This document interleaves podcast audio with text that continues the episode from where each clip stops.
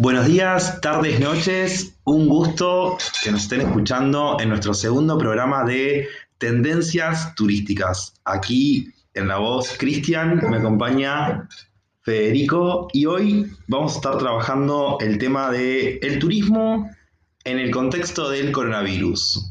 Algo así como turismo y COVID-19. Ese es el tema que nos trae hoy a nuestro segundo programa donde estaremos desarrollando algunos temas asociados a, bueno, el pienso en el turismo, pero también conociendo un poco la realidad actual a nivel nacional, regional, mundial, y bueno, redescribiendo un poco también, ¿no? Esta cuestión académica de lo que es el turismo, pero desde un mano a mano con un mate mediante y bueno, disfrutando de poder estar hablando con ustedes. Bueno, gracias Cristian por la presentación, la verdad que sin palabras, este, bueno, principalmente lo que queremos empezar por contarles es un poco sobre el turismo y sus diferentes concepciones. Este, hay diferentes instituciones, diferentes investigadores que mm, no dejan de lado el, tema del turismo como una movilidad, como un desplazamiento de las personas, buscando diferentes cuestiones, diferentes motivaciones, como por ejemplo encontrarse con diferentes culturas,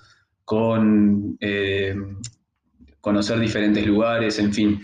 Eh, tanto la OMT como diferentes autores como Hunziker y Kraft, por ejemplo, o Rodríguez Martín y Ayala, este, no dejan de lado estos conceptos de la movilidad y del desplazamiento como una parte esencial del turismo. Entonces, un poco en línea con eso, uno de los principales impactos del COVID-19 en el turismo es justamente eh, la imposibilidad de, desplazarse y de conocer otros, otros lugares, ¿no? La movilidad, ¿no? Que es uno de los factores principales, porque recordemos que para hacer turismo, primero necesitamos tener eh, ese espacio hermoso llamado de ocio, que la gente mal llama tiempo libre, pero otro, en otro día, en otra instancia, charlaremos un poco de eso del tiempo libre y el ocio. Eh, es necesario tener recursos, ¿no? Por eso siempre viene, viene bien ese salario vacacional, ese medio aguinaldo, pero sobre todo uno necesita moverse, porque para hacer turismo hay que desplazarse, como bien decía Federico. Y una de las cosas que ha afectado mm, crucialmente el COVID-19 es el desplazamiento de los seres humanos por todo el planeta Tierra. Eh, un poco lo primero que queremos empezar a charlar es como ese, se, dio como un colapso, ¿no, Fede? Sí, eh, en mi caso eh, que yo particularmente trabajo en agencia de viaje y lo pude ver de, primera mano, ¿verdad? Eh, la cuestión esta del cierre de fronteras y del colapso del sistema turístico se fue viendo poco a poco.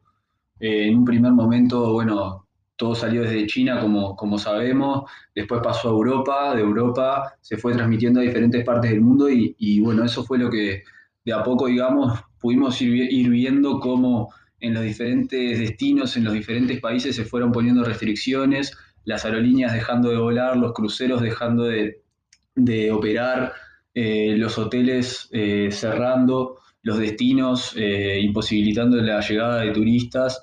Este, como que poco a poco fuimos viendo eso y, bueno, nos vimos en esa necesidad de, de, un momento para el otro traer a toda la gente a casa, ¿no? esa gente que estaba afuera ya sea de viaje de, turismo o estudiando o trabajando, automáticamente fue ese plan de, bueno, todos a casa, eh, buscando la manera de cómo, cómo venir, cómo, cómo llegar, eh, en coordinación siempre, ¿no? El pasajero con el agente de viajes, con el consulado del país, con las diferentes naciones, todo un trabajo en conjunto intentando, intentando volver a casa, ¿no?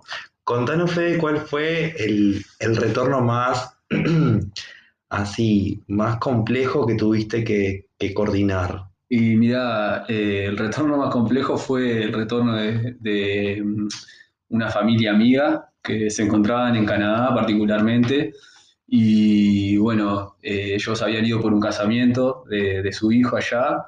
Este, y bueno, se, se, encontraron de repente de un momento para el otro varados yo, una vez que pasó el casamiento, me encargué de comunicarles que, bueno, que, el vuelo que teníamos estaba cancelado y, así fue una lucha constante por reprogramar ese pasaje. Se vieron este, varados allá en Canadá un mes, porque entre todo lo que era intentar tramitar la conexión de un vuelo con el otro, eh, a su vez esas reservas que nosotros volvíamos a tomar de repente eh, se veían canceladas en el sistema de nuevo porque las aerolíneas se veían en un, en un, en un momento de incertidumbre en el cual de repente una frecuencia dejaba de ser, un país ponía un, un fronterizo, entonces no podía volar, por ejemplo, desde Canadá hasta Estados Unidos, o de repente una ruta dejaba de ser rentable, entonces esa ruta se dejaba de operar, eh, un montón de variantes que hacía que de repente tres, cuatro veces tuviéramos que tomar una nueva reserva eh, e intentar traerlos a, casa y bueno, lo terminamos haciendo también un laburo bárbaro entre nosotros, la agencia de viajes, entre el consulado de Uruguay en Canadá y los mismos pasajeros. Este, terminaron haciendo una odisea terrible, viajando desde, desde Edmonton en Canadá hasta Vancouver, desde eso en auto, después desde Vancouver hicieron un vuelo hasta, hasta Estados Unidos, hasta, si no me equivoco, fue Orlando, em, Chicago, perdón, vía Los Ángeles o San Francisco, no recuerdo exactamente ahora, y, bueno, desde, desde Chicago hasta San Pablo y desde San Pablo con el vuelo de repatriación de Amazonas hasta Montevideo fue una cosa terrible, más de 24 horas de viaje entre esperas en aeropuerto, traslado en avión, en auto, fue una cosa terrible y bueno, eso resume un poco lo que fue una odisea, eh. Una odisea en tiempos modernos, en tiempos contemporáneos, porque también está bueno hablar de eso, ¿no? De que todo esto está pasando en nuestros tiempos, ¿no? Que es totalmente contemporáneo. Eh, todo esto que Federico cuenta de la hiperconectividad aérea, ¿no? que es un tema actual, y también el COVID, que sigue siendo, estamos a 21 de septiembre y todavía estamos en pandemia, estamos en, Uruguay, para los que nos escuchan desde el exterior.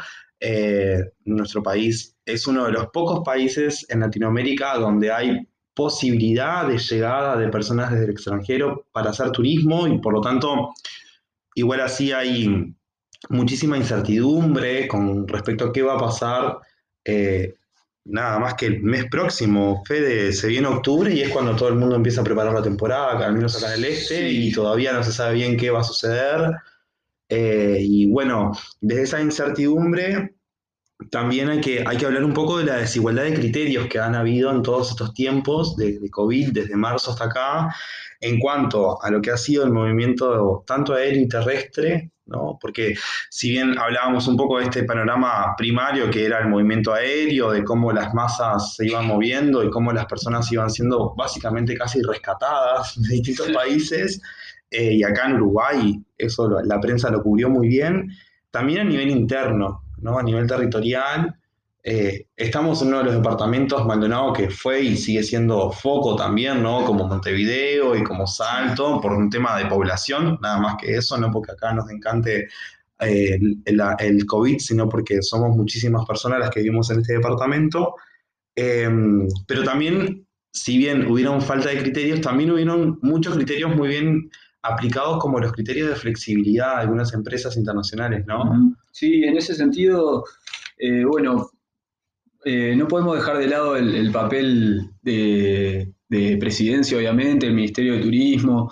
Eh, obviamente se hizo, a mi entender, un buen trabajo en cuanto a, bueno, las políticas que se, fueron implementando, pero no me parece de repente la, forma más conveniente de de automáticamente para, lo que es la, agencia de viajes en el rubro emisivo, que, se encargan de vender paquetes al exterior, ¿no? La cuestión esta de, bueno, eh, si bien hay aerolíneas que están volando en este momento Uruguay, como lo son Copa, Latam, eh, bueno, los, vuelos de Amazonas que si bien son especiales, este, se pueden utilizar, eh, como que no, no, se ha visto eso promocionado, no se, no han habido acciones concretas para, poder reactivar el turismo emisivo, es decir, la gente uruguaya viajando al exterior. Este, y lo que sí se ha promovido, digamos, es el turismo interno. Estamos 100% de acuerdo con que el, turismo interno es un motor, eh, un motor para la redistribución de la riqueza, ¿no? Porque los uruguayos está bueno que gasten también dentro de su propio territorio este, y no que, que sea una fuga de divisas para el exterior, pero es algo que se debe hacer siempre, a mi entender y es algo que fue como, bueno, eh, el salvavidas, ¿no? No sé qué pensás vos, Cristian.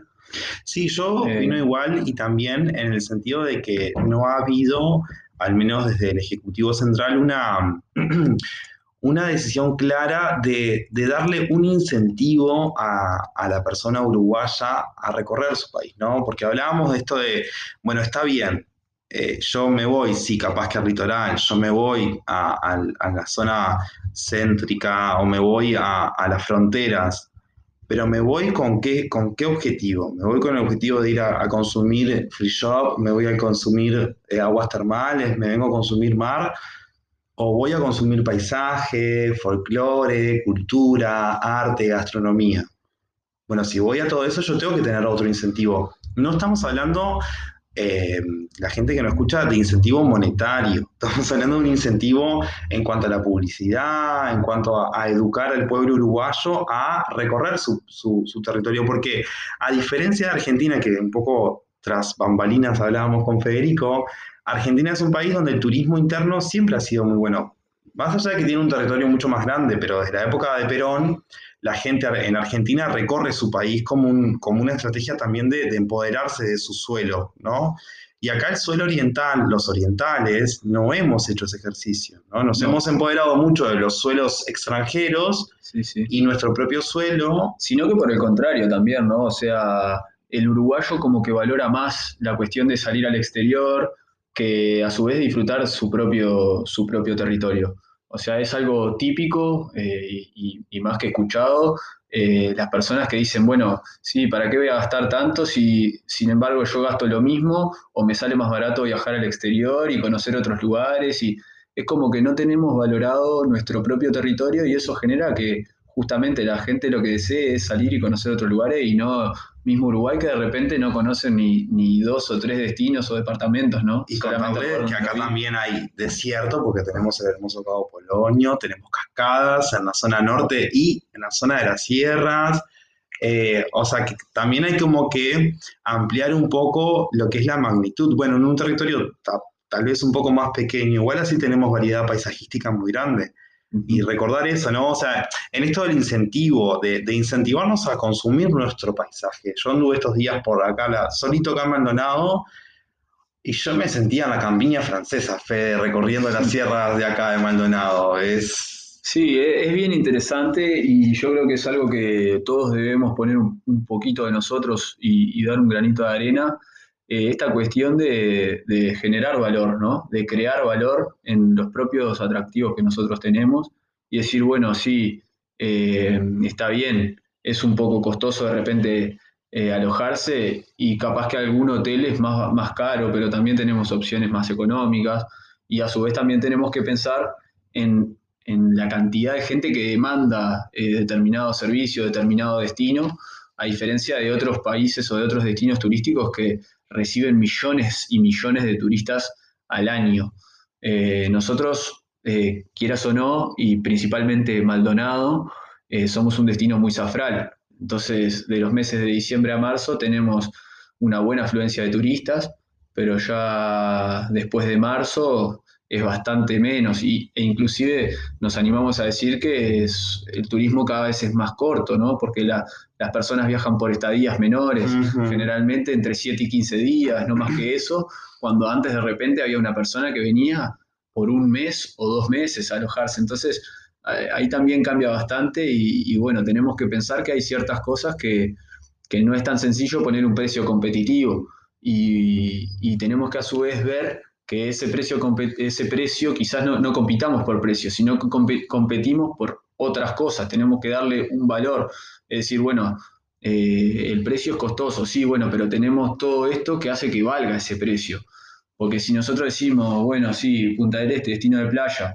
la noche de hotel es carísima, bueno, me voy a otro destino de playa que de repente es mucho más económico. Yo, yo recuerdo, Fe, en mis épocas cuando trabajaba en el Ministerio de Turismo allá, en Turismo Social, que Benjamín Liberov, que era el, ex viceministro de, la cartera, eh, decía, hablaba de esto que estabas hablando vos, ¿no? De, la, poner en valor desde otro lugar y entender que acá en Uruguay lo que tenemos para ofrecer también es calidad humana, ¿no? Que tenemos estos recursos que, capaz que no son los más alucinantes a, las, a los ojos de no sé quién, porque en realidad eh, quien cataloga son estas revistas internacionales que cuando visitan Uruguay desde el Lonely Planet a muchas otras revistas internacionales nos tienen muy bien Spartacus con toda esta cuestión del turismo LGBT, o sea, hay como una hay como un prestigio internacional de nuestro país. Entonces, ¿cómo es que desde afuera nos ven tan bien y desde adentro nos vemos tan, tan mal? ¿no? Sí, hay sí, que como Tal cual. reeducar un poco a, a nuestro pueblo en ese sentido. Y, y pensando también esto de lo que genera lo- los impactos ¿no? en el turismo, que claramente el impacto económico está a la vista, ¿no? En, en que, en lo frágil que fue el sistema turístico, en su colapso en cadena, pues tampoco colapsó de Sí, la sí, noche a la sí. mañana, fue un colapso que fue cayendo. Tal cual. Eh, pero que impactó, hay muchas personas que están en desempleo, o sea, hay, hay como un impacto económico y obviamente social muy importante, y de cara a lo cultural también, ¿no? Lo que se llaman las industrias culturales estuvieron paralizadas mucho tiempo, recién ahora los teatros empezaron a, re- a reabrir con ciertas medidas sanitarias, eh, está muy expectante el mundo del, del carnaval, con qué es lo que va a pasar. Hablaban, por ejemplo, la gente de Artigas, que no están tan preocupados como acá en el, en el este con, la- con el verano, sino que están preocupados con febrero, porque Artigas, sobre todo Bella Unión y, la ciudad de Artigas, genera mucha, mucho ingreso de divisas en lo que es la semana de carnaval. Les preocupa y les alarma muchísimo eso, ¿no? Estamos hablando de cómo la cultura también genera trabajo, ¿no? Sí, que tiene que ver con el turismo. Tal cual. Este, y bueno, después nada, de cara a la temporada, yo creo que se están tratando de tomar acciones, o sea, hay de parte de, de- de presidencia, de parte de los diferentes ministerios y demás, este, yo creo que están trabajando en, en poder llegar a la temporada con, con ingreso de pasajeros, pero bueno, también tiene un poco de sentido lo que decía eh, Luis Lacalle Pou, el presidente, que de nada sirve eh, incentivar al turismo y que lleguen las personas si van a tener que cu- cumplir 7 o 14 días de cuarentena en, en Uruguay. ¿Y en qué condiciones? ¿En qué también? condiciones? Entonces eso tiene, también tiene sentido y cuando uno viaja, viaja para disfrutar y no viaja para preocuparse. A mí esto me ¿no? hace mucho pensar en las, en las medidas higienistas que se tomaban allá a principios del siglo XX, en- sobre todo en Montevideo, donde eh, después de- del proceso de lo que fue el Prado y la Villa de Colón, las personas también empezaron a irse más hacia las ciudades o, o generar espacios de disfrute sobre la naturaleza, y ahí está el proyecto de Vilamajó con este, Villa Serrana, ¿no? En, en el entendido de de que también tenemos capaz en Uruguay una posibilidad en esto del COVID que, que se va a mantener porque parece ser que la, la- vacuna en esta carrera internacional que está llevando Rusia, Inglaterra, Estados Unidos y algún que, bueno, China y algún que otro país con respecto a la, a la vacuna que esperamos salga en breve. eh, también tenemos eso para ofrecer, ¿no? Que mucho Sí. lugar de naturaleza, aire libre, diáfano, puro, que eso puede permitir, pero como dice la calle Pou, tampoco a un libre, una libre circulación en masas porque nos puede perjudicar a nosotros como país. Exacto.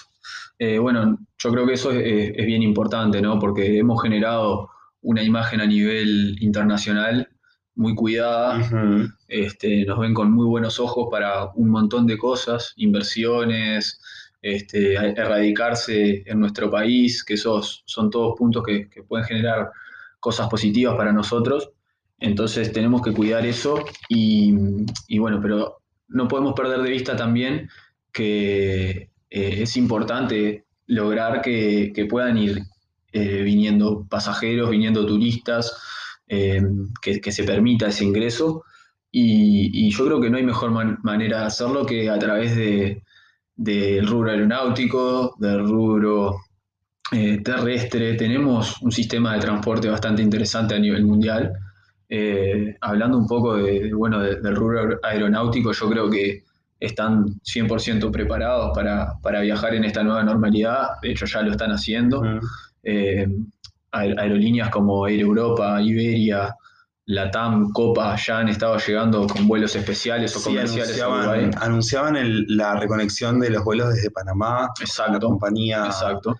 Eh, y eso también está bueno porque Panamá es un lugar de, re- de distribución. Sin duda, es un, un punto estratégico a nivel aéreo, eh, conecta con un montón de destinos del mundo y la verdad que haber recuperado esa conectividad es muy bueno para nosotros, habla más que bien de nosotros y bueno, tenemos que, tratar de seguir en esa línea, eh, pero bueno, creo yo que, ya es momento de, animarnos a, un poquito más.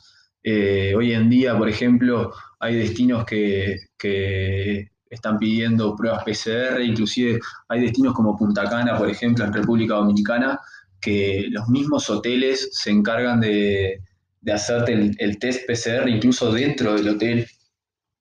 Eso es excelente porque el pasajero sabe que tiene que regresar a Uruguay y necesita un test PCR. Entonces, 72 horas antes uno tiene que tener un resultado eh, de, negativo para, poder embarcar y regresar a Uruguay. Entonces eso es bien interesante y, te genera a vos pasajero decir, bueno, sí, yo voy a ese destino porque sé que llego y no me piden el test. está bien, ahí van cada uno si se lo quiere hacer para ir más tranquilo antes de, ir al destino. Obviamente vas a tener que subirte al avión con una mascarilla. Al momento de llegar al hotel tienen todos los protocolos de sanidad, te toman la temperatura, tenés que ingresar con la mascarilla, al igual que en el avión tenés que hacer todo el viaje con la mascarilla. A su vez, en, los aviones cuentan con filtros EPA, que son unos filtros de aire que lo renuevan constantemente y eso permite que esté bien desinfectado el ambiente. Este, entonces lo hacen en un medio de transporte muy seguro. Eh, después, en los resorts, por ejemplo, de Punta Cana, por nombrar algunos de los, de los lugares donde la gente se aloja, cuentan con todas las medidas de seguridad. Eh, el personal también, incluso en algunos casos, eh, el personal se aloja en el mismo hotel o en alguna zona del hotel para no estar en contacto con otras personas. Digo, la profesionalidad que, con la que lo tratan. Y no solamente los resorts, sino que también otros hoteles, agencias de viajes, turoperadores, emprendimientos gastronómicos, como que todo el mundo en realidad se está preparando y, hoy en día hay muchos destinos que ya lo están.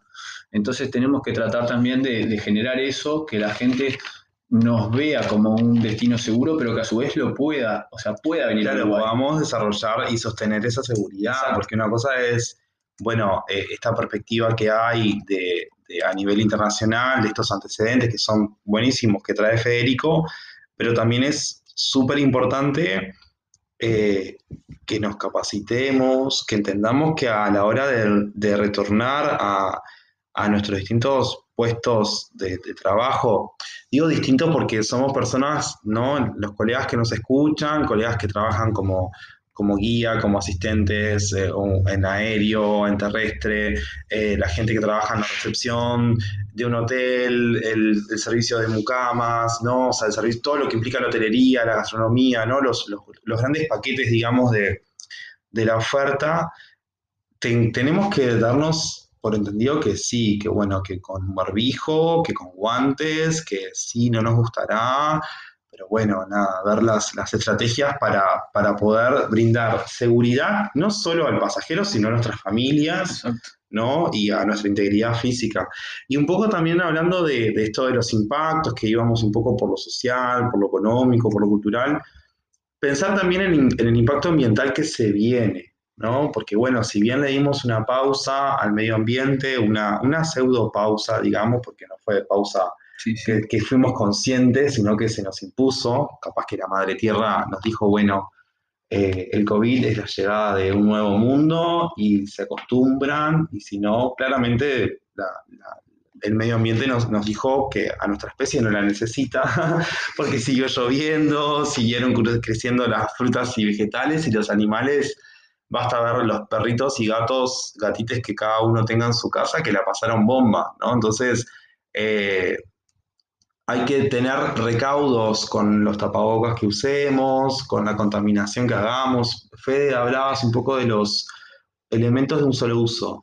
Sí, eh, bueno, yo creo que es algo en lo que se venía trabajando mucho a nivel mundial y, por ejemplo, el caso de, Maldonado, de, Uruguay, en realidad con el tema del uso, del uso de las bolsas plásticas, eh, que se, empezaron a cobrar en los supermercados, como lo estaban haciendo en algunos países de Europa, y eso estaba bien interesante.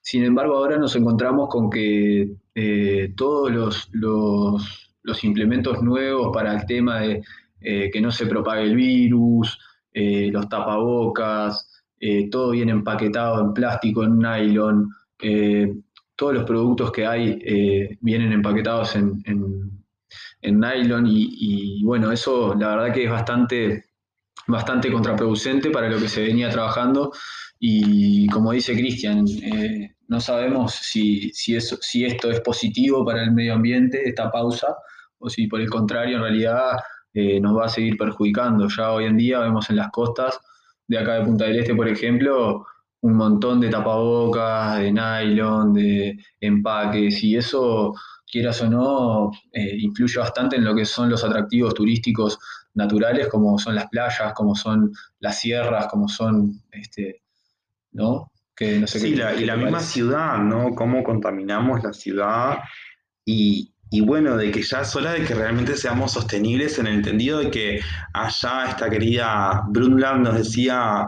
Eh, sostener, pero no para nosotras, sino nosotras como personas, sino para las generaciones que, que vienen, ¿no? Sobrinas, sobrinos, hijas, hijos, en fin, eh, tener conciencia, ¿no? Y pensar un poco de que si nuestros abuelos usaban cosas de vidrio, bueno, bueno, a tener cuidado como cómo las trasladamos, pero usemos botellitas de vidrio para tomar agua, para almacenar las cosas, que el vidrio resiste mucho más, el vidrio es súper higiénico, eh, eh, saben muy bien que se puede este, poner a hervir y, ahí ya, bueno, uno ya hace este, se hace esto que se está hablando mucho de ahora de la san, sanitización. Federico, qué palabra que me cuesta. Hablamos de limpiar las cosas, ¿verdad? Dejemos de usar palabras raras, estamos hablando de limpiar las cosas. Y hablando de limpiar un poco, también es hora de, hablar de, del nuevo viaje ¿no? de la nueva forma de hacer turismo en este turismo contemporáneo, que hablamos de turismo contemporáneo de la perspectiva de que es actual. Entonces es algo contemporáneo. Como hay un arte que seguramente se está dando ahora post-COVID, eh, durante el COVID, eh, de la escritura, la poesía, la música. Hay como un retorno a los 70 por ahí en la música, me parece, con el funk, no sé, hay como una cuestión media como... La realidad es que sí, hay un cambio eh, sustancial en la vida de las personas, ¿no? Con esto del coronavirus. Todo lo hemos vivido de repente en algún momento de la pandemia, que nos pusimos a hacer cosas que nunca habíamos hecho, que nos pusimos a inventar, todos éramos carpinteros, todos éramos una, cosa de loco. Este, pero bueno, la verdad que, sí, que es un momento de reconversión y, bueno, en, este, en esta cuestión del desarrollo tecnológico que venía siendo a, a, pasos agigantados, venía creciendo, en este momento nos encontramos en que avanza mucho más rápido inclusive de lo que venía. Entonces nos encontramos con que, bueno, eh, en muchos rubros eh, laborales nos encontramos con gente eh, trabajando de forma remota, nos encontramos con gente que trabaja desde su casa, ¿verdad? Hoy en día, o que hace la mitad de las horas en su casa y la mitad de sus horas en el trabajo, todo lo que es el acceso a cursos gratuitos o a cursos no gratuitos, pero digitales también, un sinfín de, cosas que hoy en día lo estamos haciendo a través de una pantalla. Y bueno, algunas de esas dudas que surgen también eh, es si los viajes van a pasar a ser virtuales. Y con Cristian hablábamos un poco antes de empezar el programa y, nosotros creemos que no, sinceramente, o al menos yo. Eh, me parece que el tema del viaje, la experiencia de poder movernos, desplazarnos, conocer otros lugares de primera mano es algo que, que no lo va a cambiar la virtualidad de repente se puede hablar como un viaje virtual y se, le puede, se lo puede denominar de otra forma, pero no creo que la denominación sea turismo, porque volvemos un poco al, inicio, ¿no? Cuando hablamos del concepto de turismo, de, la palabra turismo, de la etimología, tiene que ver con el desplazamiento, tiene que ver con la movilidad, tiene que ver con, con, el intercambio cultural. La vivencialidad hablábamos hoy, ¿no? Exacto que, se pierde un poco en estos viajes de pantalla, que un poco eh, eh, se, va, se va dando con esto del desarrollo tecnológico, con las nuevas TICs, con lo virtual, con lo de los dispositivos, eh, y que en realidad se pierde un poco también la idea, ¿no?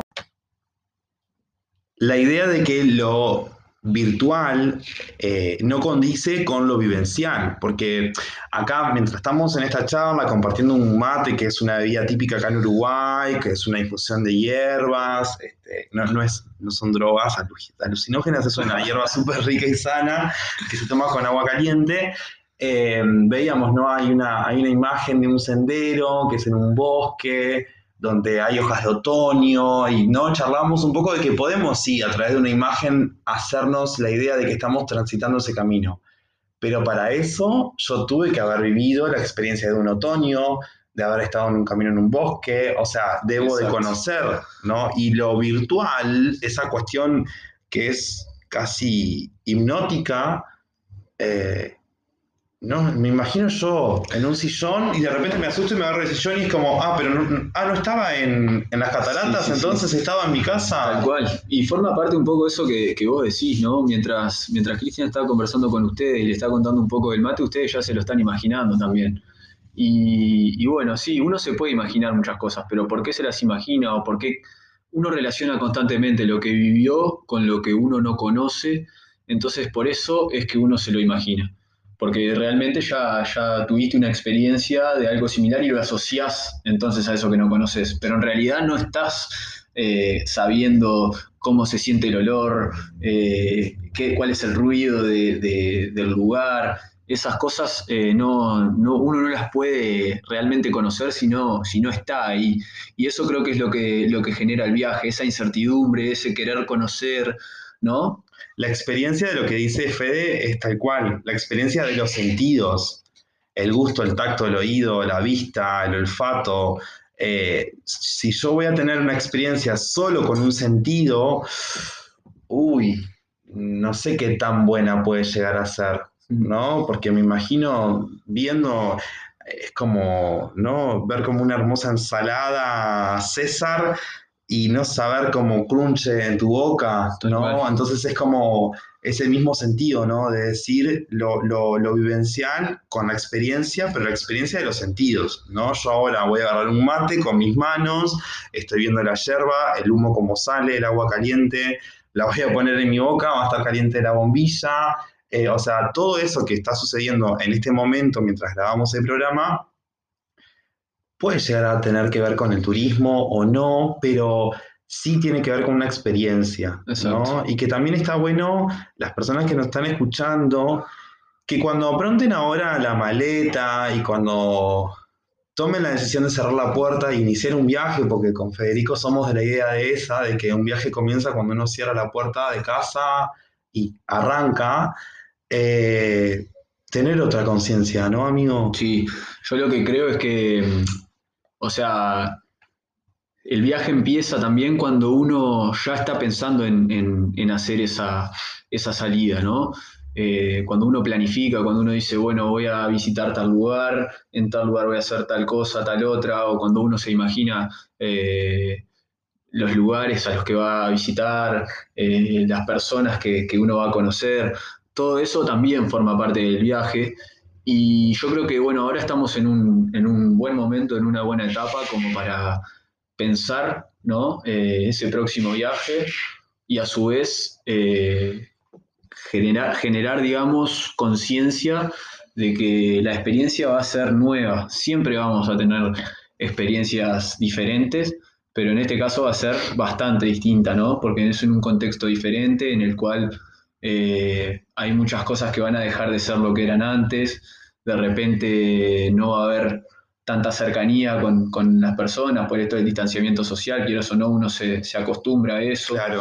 Entonces también como que van a haber muchas cosas a lo largo de, los nuevos viajes que van a cambiar.